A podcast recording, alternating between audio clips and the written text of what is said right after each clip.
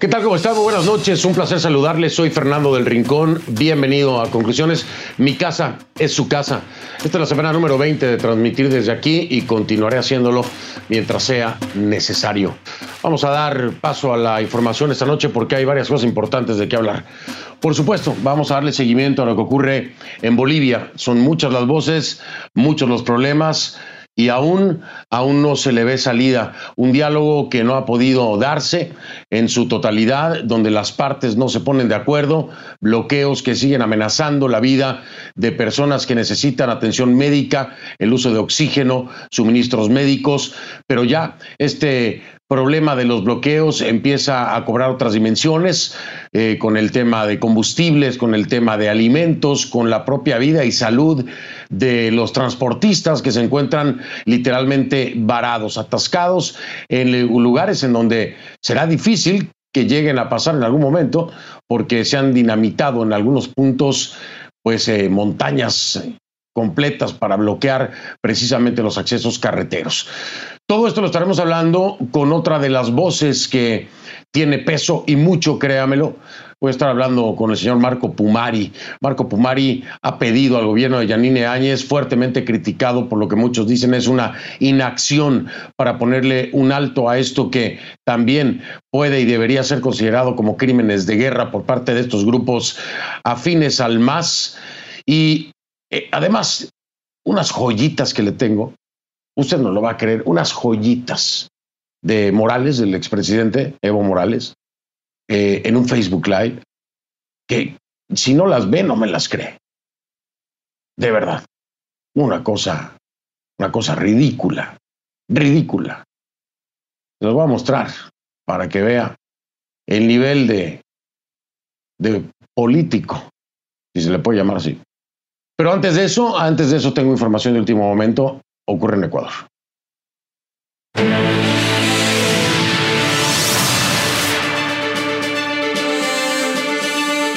Porque ese miércoles, durante un operativo policial por orden de la justicia, fue detenido en su domicilio en Guayaquil el expresidente de Ecuador, Abdalá Bucaram Ortiz. Así lo confirmó la ministra de Gobierno, María Paula Romo, en su cuenta oficial. Según la Fiscalía, esta orden de detención responde a las investigaciones por la presunta participación en el delito de delincuencia organizada con relación al asesinato de un ciudadano israelí el sábado pasado. Ana María Cañizares está en vivo desde Quito con toda la información acerca de esto. Ana María, te saludo, buenas noches, gracias por acompañarnos con la información. Cuéntanos qué es lo que tenemos hasta este momento. Hola, ¿qué tal Fernando? Buenas noches. Así es, fue un sorpresivo allanamiento operativo en el que se detuvo al expresidente Abdalá Bucaram en su domicilio en la ciudad de Guayaquil con una orden de detención remitida en las últimas horas por su presunta participación en el delito de delincuencia organizada relacionada al asesinato durante el fin de semana de un ciudadano israelí. Ciudadano israelí que según la fiscalía vendió insumos médicos a Jacobo Bucaram, hijo de Abdalá Abdalá Bucaram, el expresidente de la República, para venderlos de forma irregular, es decir, con presuntos sobreprecios a hospitales del Seguro Social de la ciudad de Guayaquil durante la crisis sanitaria por el coronavirus. Además, después de estas, eh, eh, de, estas investigaciones, se filtró durante el fin de semana algunos audios en los que se escucha conversar al expresidente Abdalá Bucaram con uno de los ciudadanos israelíes, este ciudadano que fue asesinado en su celda el fin de semana, en donde el expresidente Bucaram le ofrecía incidir o influir en las autoridades judiciales para poder ayudarlo. Escuchemos parte de este extracto de estos audios filtrados durante las últimas horas, eh, Fernando. Juez y llevarte a un tribunal. ¿En tu seguro tú conoces a las jueces en todo eso cosas? ¿Cómo no? Mi abogado los conoce también. ¿Cómo no?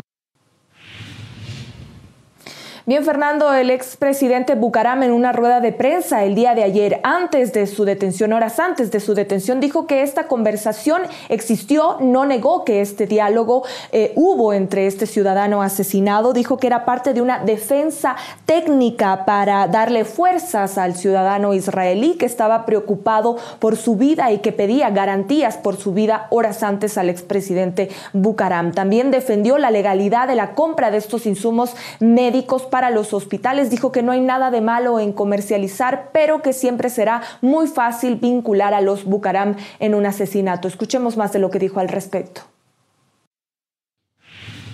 Una simple compraventa no, no, es ningún delito. Todo el mundo vende aquí. Vaya ahorita y compre naranja. ¿Cuál es el crimen?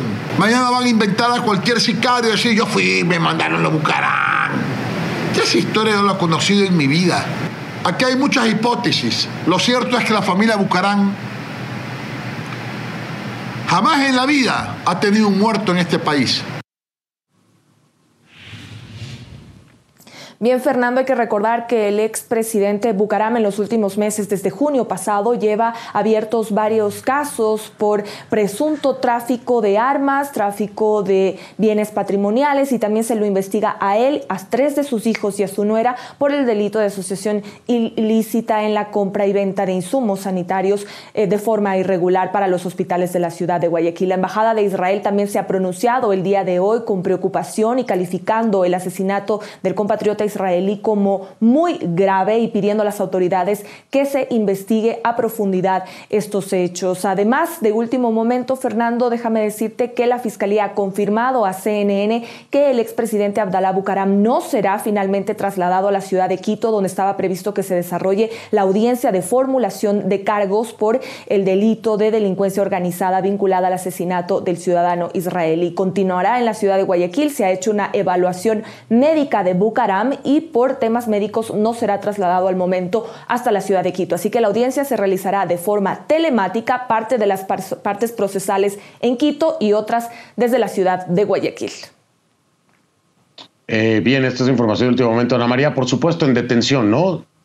Mucha atención también por saber qué pasará en esta audiencia, si se dictará prisión preventiva para el ex mandatario, si se le aplicarán medidas alternativas a la prisión preventiva y recordar que él ya tenía incorporado en su tobillo un grillete electrónico por otro caso por el que se le investiga al ex mandatario. Entonces habrá que ver si durante las próximas horas o incluso en la madrugada se conoce cuál es la decisión del juez que esté a cargo de esta audiencia de formulación de cargos. Así que todavía no está definido si lo hará en detención o, con este grillete como ha estado eh, los últimos días precisamente. Vamos a estar muy al pendiente. Ana María Cañizares, un gusto saludarte eh, y verte bien. Gracias por la información. Estamos muy al pendiente. Saludos, Ana María. Gracias, Fernando. Hasta pronto. Hasta pronto, buenas noches. Era Ana María Cañizares en vivo desde Quito con la información. Y el día de hoy, como ya le decía, vamos a continuar con Bolivia, porque la situación la situación en Bolivia aún está muy lejos de estar bajo control. Mire usted, estos son los hechos.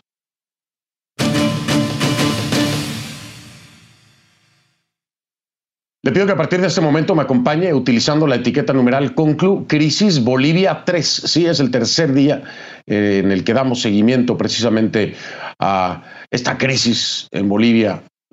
Crisis por donde la vea, ¿eh?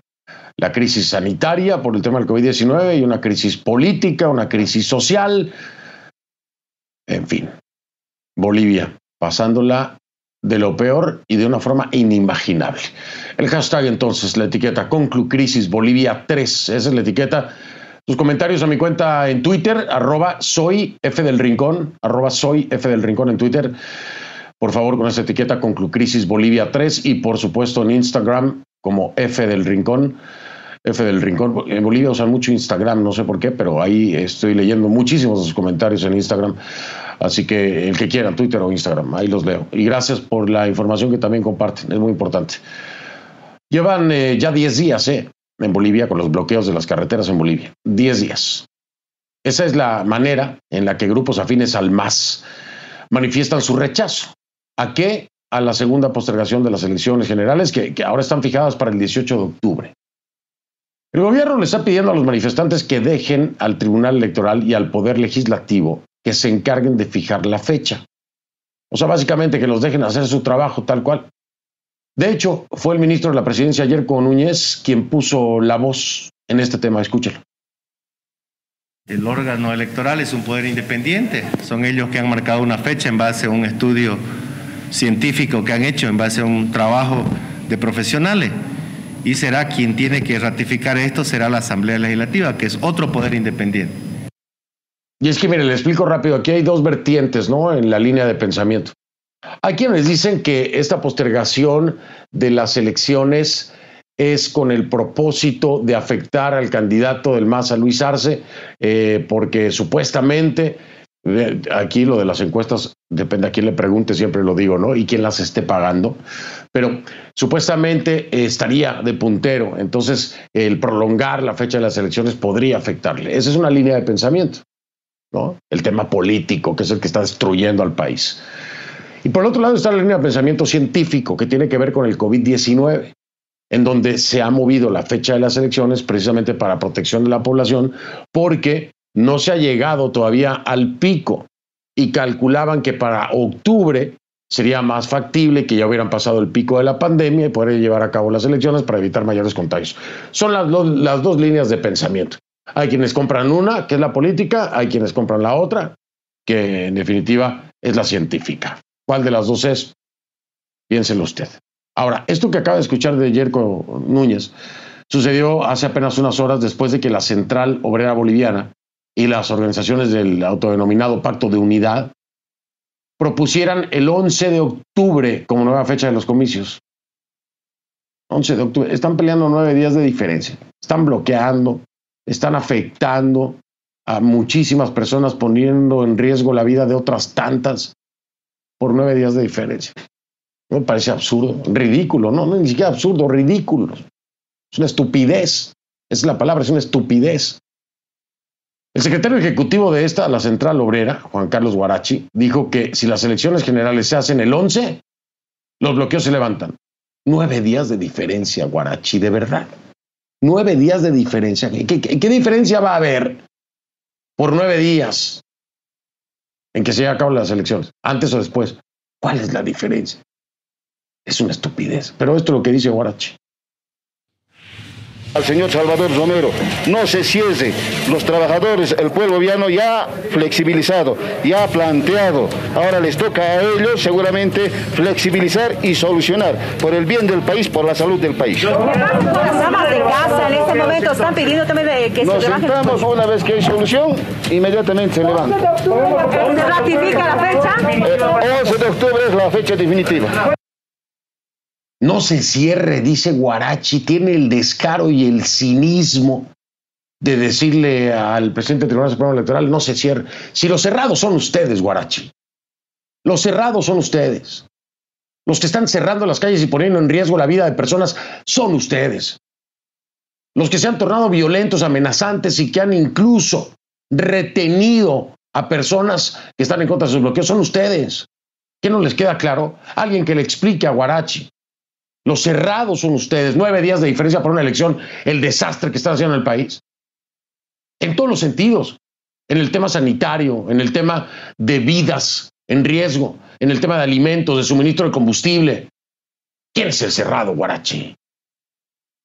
Sin embargo, la bancada del Movimiento al Socialismo en el Senado convocó hoy mismo a los jefes de bancada de Unidad Demócrata y al Partido Demócrata Cristiano a una reunión. A una reunión para que se apruebe un proyecto de ley que ratifique la fecha de las elecciones para el 18 de octubre. En eso están. Hacer ya una ley para ratificar que es el 18 de octubre, ¿no? Que es lo que se estaba pidiendo también desde ese frente cerrado de Guarachi, que se hiciera a través de ley, ¿no? Lo mismo que estaba pidiendo el expresidente Morales. Entonces, ¿en qué quedamos? Algo que eh, evidentemente a lo que Evo Morales le ha hecho eco esto, ¿no? De las elecciones y de la fecha. A ver, primero dice que el gobierno puede levantar los bloqueos, pero que no le conviene para poder seguir acusando al MAS. Eso dice Evo Morales. Evo Morales dice, el gobierno puede levantar los bloqueos, pero no le conviene para poder seguir acusando al MAS. Luego dice que no vale la pena discutir por una semana o dos en cuanto a la fecha de los comicios presenciales. Yo ahí estoy completamente de acuerdo con usted, Morales. ¿eh? Completamente de acuerdo con usted, Morales. Es que no vale la pena no discutir. Dígalo con todas sus letras, Morales. No sea, no sea, bueno, dígalo con todas sus letras, Morales. No vale la pena poner en riesgo la vida de seres humanos, no por una o por dos semanas, no, por ninguna elección, en ninguna parte del mundo. Entonces no es que se, se está, ojalá, Morales, se estuviera discutiendo. Ah, es que se está discutiendo. No, no se está discutiendo. Se está bloqueando. Se están bloqueando puntos carreteros, están afectando a las personas en su salud y arriesgando su vida. Entonces, no se está discutiendo, Morales, no. Sus seguidores y los afines al MAS, por lo que le corresponda a Luis Arce como candidato, son los que están bloqueando y amenazando, no discutiendo. Ojalá fuera una discusión, ojalá que fuera una discusión, no estaríamos haciendo este programa. Pero mire usted, por favor, con atención lo que le voy a presentar, escuche con atención las cosas que dijo Morales. Estoy convencido si el gobierno fuera capaz puede levantar el bloqueo de caminos, pero no quiere levantar y justamente para que sigan usando eso contra el MAS para desgastarnos políticamente. Parece ser cuanto más estas ser mejor para ellos. Después de varias reuniones con Pacto de IAD, con Tribunal Pro Electoral, pero también en algún momento con presencia de las Naciones Unidas, y hay compañeros, pues dicen, no, por lo menos que sea 11, 4 de octubre, no 18. Yo me preguntaba, ¿no estar peleando por dos semanas, una semana? Inclusive se escucha, ¿no? Si no es 18, por lo menos que sea 17. Creo que no tiene sentido esa clase de planteamientos. Eso es lo que dice Evo Morales con ese, con ese tono tan, tan calmado, ¿no? Como que no está pasando nada, como que todo es una discusión, como cuando el país está al borde del colapso, al borde del colapso. ¿Qué tanto? Yo a veces me pregunto, de verdad, ¿qué tanto interés tiene realmente Morales por los bolivianos? ¿Qué tanto realmente le importan los bolivianos a Morales? ¿Qué tanto?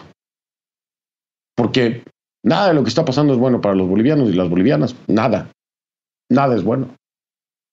¿Qué tanto interés tienen? De verdad ponen primero a la gente porque sus declaraciones, sus actitudes no parecen. ¿No? Porque hay que actuar ya. Hay que actuar ya. Cualquier político lo tiene claro, cualquier ser humano lo tiene claro, pero los políticos parece que no quieren darse cuenta, voltean para otro lado. No, mire usted, le voy a mostrar los hechos el tráfico en vivo en Bolivia, como se lo mostré ayer con los puntos azules marcando la parálisis, los bloqueos en el país. Diez días van ya, diez días y la cosa no merma, no baja. Ahí lo tiene usted, en mapa, en tiempo real. Esos son los bloqueos. El panorama se está poniendo cada vez más complicado. Mire la cantidad de bloqueos. Todo esto representan rutas de, rutas de suministro, de todo tipo de cosas. Alimentos, ganado, oxígeno, medicamentos, lo que se le ocurra. Mire usted el desastre que hace la política boliviana en el país. El desastre que tienen los políticos bolivianos en el país y los fanáticos de políticos en el país. El Ministerio de Gobierno informó que los camiones que transportan el oxígeno desde Cochabamba a La Paz tuvieron que cambiar su ruta. ¿Por qué? Por las amenazas de que iban a ser dinamitados. Habráse visto. Amenazan con dinamitar camiones con tanques de oxígeno y no hay fuerza pública haciendo frente a amenazas de dinamita. Es que no se puede creer, es que es inverosímil. Amenazan con dinamita a camiones que transportan oxígeno y no hay fuerza pública que los detenga. Están violando la ley, están utilizando dinamita.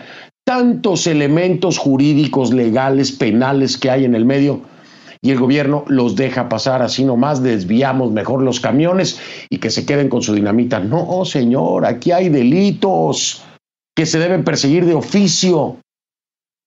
Ojalá las cosas salgan bien, esperemos que sí, que el oxígeno llegue mañana a la sede de gobierno, ojalá. Porque si no, quién sabe cuántas personas se vayan a ver afectadas o en el peor escenario vayan a morir por la falta del mismo. Encima de eso, el gobierno está diciendo que los bloqueos están financiados por el narcotráfico. Según el ministro de Gobierno Arturo Murillo, que estuvo esta semana aquí en el programa, el 80% de los movilizados, dice él, están siendo obligados a participar. Y hay unos cuantos que están pagados. Según Murillo, son narcotraficantes quienes están metiendo billetes. Sí. Incluso mencionaba la supuesta detención en días pasados de una persona que trataba de ingresar eh, en el aeropuerto 150 mil dólares. Y dice él, ese dinero iba a ser utilizado para pagar a la gente para que sigan con los bloqueos.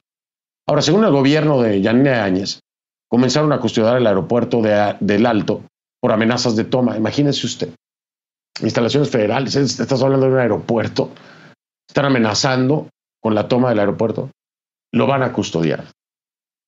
Es que esa amenaza merita cárcel de entrada, ¿no? Las autoridades consideran que una situación de esta magnitud pondría en riesgo las operaciones. Pues claro, por supuesto que las pondría en riesgo, pero si el país está en riesgo. El transporte aéreo en este momento es la única opción que tiene la región para garantizar el abastecimiento de alimentos, medicamentos y oxígeno. Sí, los famosos puentes aéreos que están haciendo, ¿no? Para pasarle por encima volando a todos los bloqueos, mientras los camioneros y los choferes están ahí varados pidiendo alimentos, pidiendo este, agua. La pobre gente ahí, bloqueados. Las reacciones de verdad no, no, no se dejaron esperar. Por ejemplo, el diario El Deber de Santa Cruz de la Sierra, está diciendo que si el gobierno no es capaz de hacer respetar los derechos de la ciudadanía, habría que preguntarse legítimamente, ¿eh? y estoy completamente de acuerdo con ese editorial, ¿para qué están ahí? ¿Para qué están ahí? ¿Para qué está este gobierno de Yanine Áñez si no puede controlar esta situación? Eso lo dice claramente este editorial, eso se lo he dicho claramente yo también en la semana. Reprochó también que las autoridades a quienes calificó de forajidos intocables estén haciendo cálculos electorales en esta situación. Es que eso es imperdonable. La otra reacción mucho más tangible es la desesperación. Desesperación en torno a la falta de oxígeno en los hospitales. Escuche usted.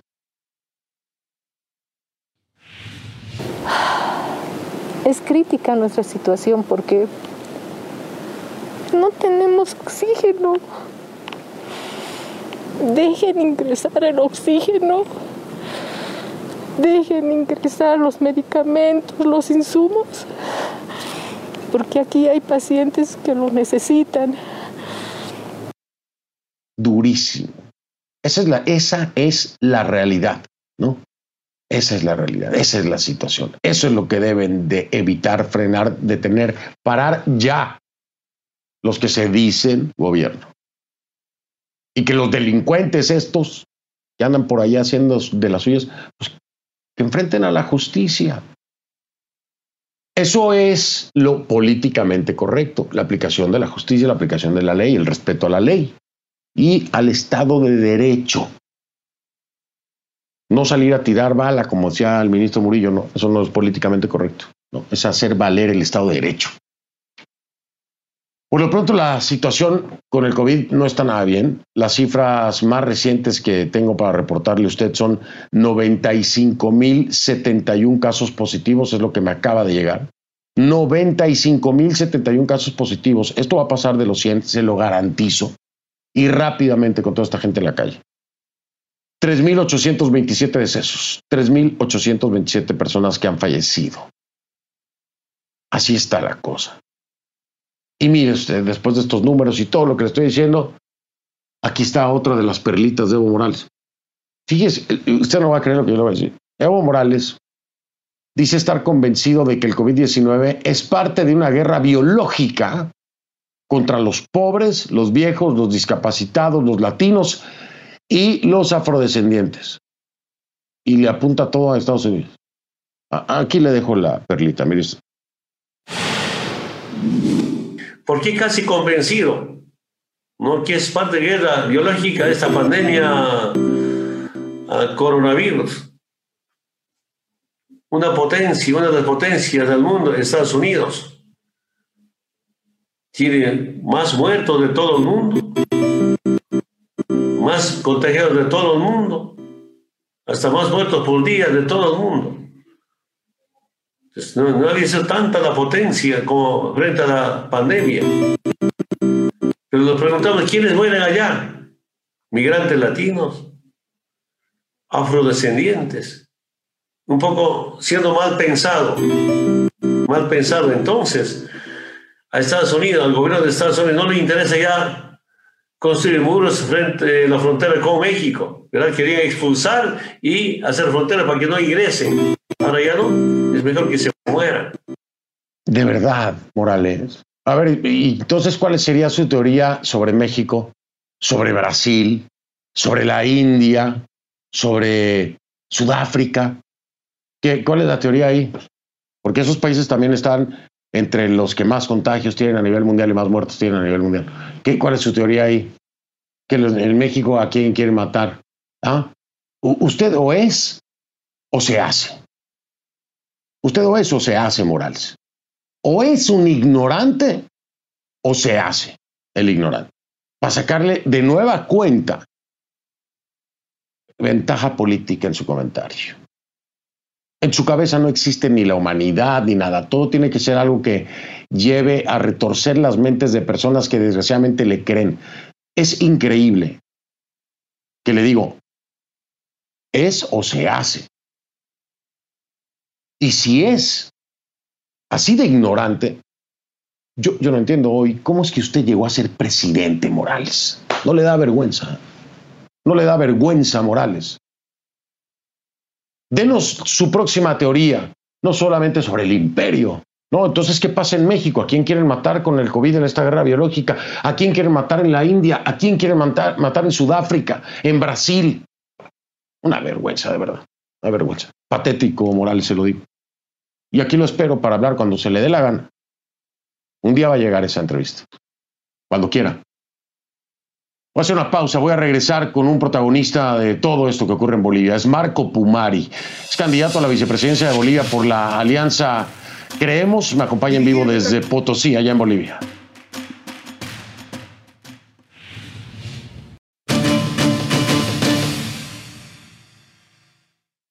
Oiga, mi invitado de esta noche le pidió al gobierno de Yanine Áñez declarar estado de sitio por la situación que se está viviendo en el país es Marco Pumari, es candidato a la vicepresidencia de Bolivia por la Alianza Creemos. Me acompaña en vivo desde Potosí, en Bolivia.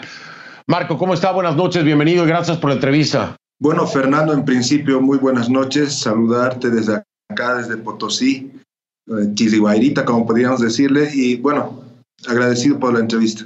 Al contrario, un momento gravísimo el que está atravesando Bolivia. Uno hubiera pensado hace meses, cuando hicimos la entrevista, que las cosas iban a mejorar, pero Marco, yo creo que la situación es tal vez peor de lo que vimos eh, hace meses. Hoy por hoy no hay ningún control en el país por parte del gobierno de Yanine Áñez. Eh, están evitando cualquier confrontación, eh, lo que los lleva a no aplicar la justicia, a no proceder conforme a derecho, a no respetar el Estado de Derecho en el país.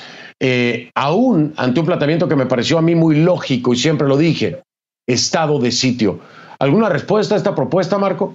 Bueno, sí, justamente, como tú lo has dicho y lo has debido evidenciar por los diferentes eh, videos, fotografías que se está o que está circulando en las redes sociales, claramente se demuestra de que grupos irregulares nuevamente en nuestro país están causando zozobra, preocupación, miedo y muerte eh, en los diferentes hospitales, en los diferentes departamentos de Bolivia. A partir de esa situación vemos de que el gobierno ha perdido total credibilidad de la población y mucho menos existe principio de autoridad a partir del gobierno de Yanine Áñez. Por esa misma situación se había indicado claramente al ver todo este desastre que se está haciendo en Bolivia, declarar estado de excepción o estado de sitio, como se podría indicar claramente, estipulado en la constitución política del Estado en el artículo 138, para que de esa manera la presidenta Janine Áñez pueda sacar a la policía y al ejército y de esa manera restablecer el orden constitucional en nuestro país. Está estipulado en la Constitución Política del Estado esta acción. Claramente eh, este artículo señala de que se garantizan todos los derechos constitucionales y esto nos permitiría de que la policía y el ejército pueda actuar libremente en todo el territorio nacional y evitar la confrontación entre todos los bolivianos o entre esos grupos irregulares que en este momento está conformando el movimiento al socialismo, un partido ilegal, un partido delincuencial, como podríamos decirlo, porque en este momento son los asesinos de los bolivianos. Eh, Marco, otra de las propuestas, cerrar la Asamblea Legislativa. Eh, y, aquí se complica la cosa porque son estos mismos, los de la Asamblea Legislativa, los que podrían por ley determinar la fecha del 18 de octubre para que se acabe esto. Bueno, eh, que parece que por nueve días de diferencia no se acaba, eh, quieren que sea el 11 o el 12. Pero cerrar la Asamblea Legislativa, ¿qué, beneficio le traería esto en este momento particular al país? A un principio mencionabas de que este, esta clase de acciones, eh, en especial como bolivianos, eh, pensábamos que jamás iban a volver a repetirse. El error que ha cometido Janine Áñez en este momento ha sido tal vez asumir una posición política partidaria y, asumir tal vez o aceptar una candidatura, lo cual ha generado de que el movimiento al socialismo se fortalezca lo cual ha generado de que eh, el movimiento al socialismo se rearticule a partir de toda esa estructura que se tiene dentro de las instituciones públicas en el Tribunal Supremo Electoral, porque no se ha movido personal, no se ha cambiado ese personal, que era gente operativa del movimiento al socialismo. A partir de todo eso, esas observaciones que habíamos realizado y que jamás pudo subsanar Janine Áñez, Hoy claramente tenemos un, más, eh, un movimiento al socialismo, un partido ilegal, delincuencial, como le decía un principio, nuevamente actuando impunemente, en el sentido de que se ha perdido total principio de autoridad. Y hoy tenemos gente que se está movilizando en las calles, pero esa gente no se está movilizando gratis, se está movilizando con un financiamiento bien claro.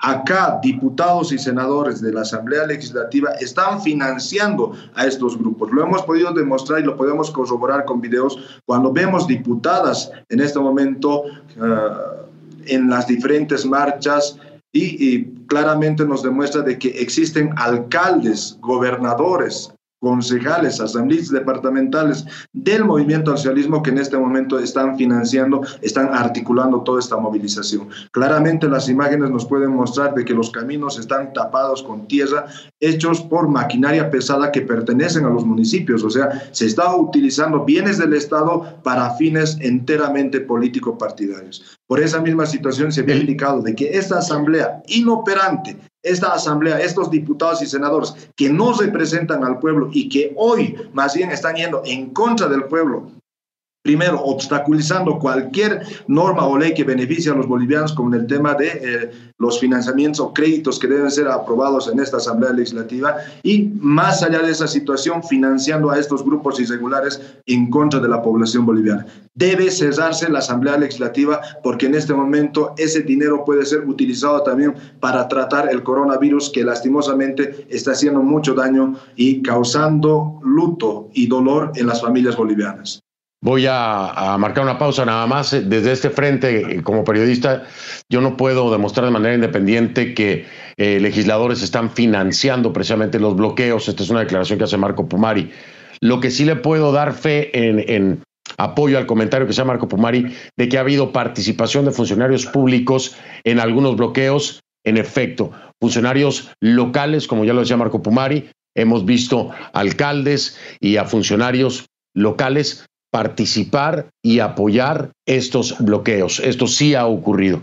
El financiamiento, desgraciadamente, o afortunadamente, no sé, como quieran ver, no puedo, no puedo demostrarlo de manera independiente, solo para dejarlo claro. Marco, hago una pausa, regreso, seguimos hablando porque me habla eh, Marco Pumari del MAS, de la fuerza que le ha permitido Yanine Áñez que siga ganando el MAS. Pero yo le pregunto a Marco Pumari, ¿es solo Yanine Áñez o es la oposición? La oposición, incluidos ustedes, Marco, cuando se pidió que se hiciera un frente único precisamente para evitar que ganara fuerza el MAS, no se aceptó, no llegaron a un acuerdo y hoy por hoy el voto, el voto de la oposición se va a dispersar.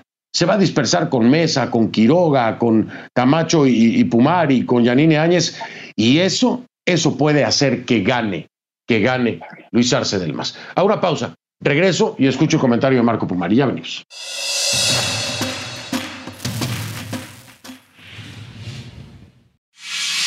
Estoy de regreso con Marco Pumari, candidato a la vicepresidencia de Bolivia por la Alianza Creemos, en vivo desde Potosí.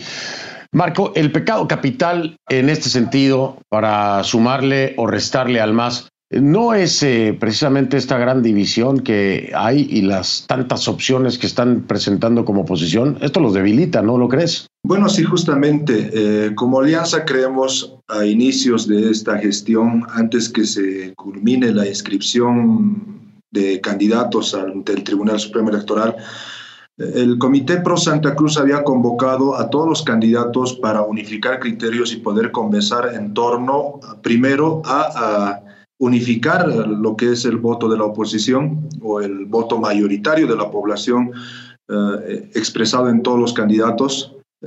Pedimos también al ver de que la presidenta Yanine Áñez había decidido asumir ese error gasafal desde mi punto de vista de eh, aceptar esa candidatura, claramente de pedirles a cada uno de ellos, a esa vieja clase política de nuestro país, que puedan unificar criterios y de esa manera sacar dos candidatos. Les dijimos, nos cedemos en este cuarto y que salgan dos candidatos, un presidente, vicepresidente, y de esa manera todos respetamos la decisión y firmamos el acto. La vieja clase política, la que en este momento nos ha traído a esta crisis política, porque ellos están cómodos en la actualidad, porque en este momento los diferentes candidatos quieren gobernar a Bolivia en las mismas condiciones en las que se encuentra en este momento. No quieren cambiar ni un ápice.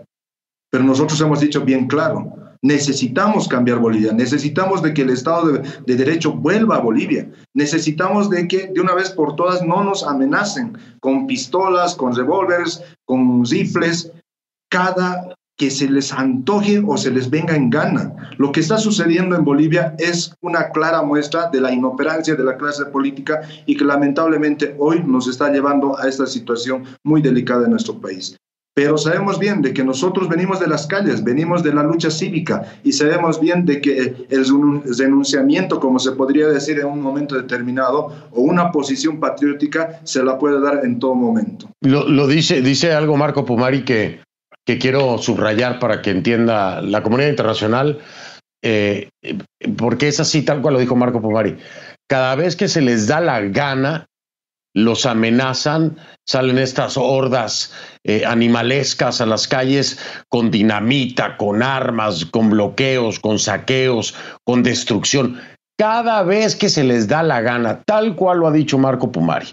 Eh, otro de los puntos aquí que mencionas tú es precisamente, Marco, el tema de la candidatura de Yanine Áñez. Hay un sector eh, de estos absurdos que están pidiendo, primero que la elección sea el 11 de octubre y no el 18, que no sé cuál es la diferencia, pero también la renuncia de Yanine Áñez.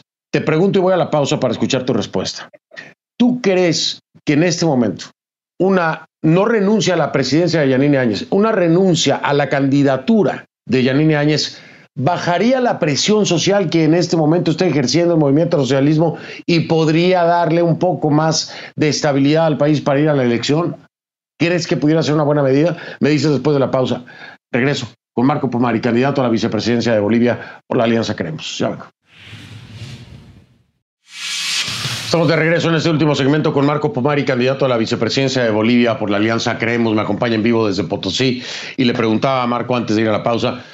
Una renuncia, una posible eventual renuncia a la candidatura de parte de Yanine Áñez, ¿crees que podría darle algo de estabilidad y bajar la presión eh, el momento que vive el país. Tenemos un, partido que se llama Movimiento al Socialismo, un partido ilegal, terrorista y delincuencial, que no va a parar más allá de que Janine renuncie o no renuncie a la candidatura. Lo que sí lograría la renuncia de la candidatura de Janine Áñez es fortalecer tal vez una convocatoria de diálogo hacia la oposición o hacia todas las tiendas políticas en este momento contrarias al movimiento al socialismo. Eso sí ocasionaría la denuncia de Janine Áñez. Y más aún, sería tal vez la mejor decisión que podría tomar la presidenta Janine Áñez en el hecho de que hoy nos está demostrando de que no pueden gobernar. Hoy Bolivia necesita un gobierno fuerte, un gobierno que en realidad pueda transformar Bolivia y no solamente sentarse y dialogar con aquel que te pega, con aquel que quiere matarte o te mata, porque eso debe terminar en Bolivia. Eh, a ver, voy a, plantearte este escenario hipotético, Marco renuncia Yanine Áñez a, su candidatura. Eh, Tuto Quiroga, vamos a ser honestos, de acuerdo a encuestas, no tiene ningún chance. Quedan eh, Mesa y ustedes. A ver, ¿tú crees que sería el efecto dominó para poder lograr un candidato único? ¿Crees que eso podría abrir la puerta? ¿Ustedes estarían dispuestos a sentarse a hablar de nada cuenta para un candidato único? Nosotros vamos a estar, nosotros vamos a estar dispuestos en todo momento. Por eso la decisión patriótica la vamos a tomar porque venimos de las calles, venimos de esa lucha cívica. Nosotros en un momento determinado les hemos tratado de unir el, el, año 2019 cuando mi persona aún era presidente del comité cívico y lamentablemente esa vieja clase política jamás pensó en los bolivianos y solamente pensó en sus intereses políticos. Pero hoy vamos a demostrar lo que es hacer patria. Interesante, interesante. Ahí está dejando Marco Pomari la puerta abierta precisamente a reunirse, ¿no da cuenta? A tomar una decisión patriótica, que es muy diferente a ser un patriotero. ¿eh? Una cosa es ser patriota y otra cosa es ser patriotero. Y esas acciones, como las plantea Marco, pueden ser de un patriota. Marco Pumari, ha sido un placer tenerte en el programa. Mil gracias. Pásala bien, cuídate eh, de todo, de todo, del COVID y de la calle. Gracias, Marco. Muchas gracias. Muchas gracias bueno, cada uno de ustedes y por gracias. permitirme expresar todo lo que, lo que está pasando acá en Bolivia y que lo sepa el mundo. Evo Morales es el enemigo número uno de los bolivianos. Marco Pumari, muchísimas gracias. F del Rincón en Instagram, esa es mi cuenta, F del Rincón. Así me encuentran en Instagram y ahí nos vemos. Gracias. Soy Fernando del Rincón, si no lo vio en conclusiones, no lo vio. Lo veo mañana. Buenas noches.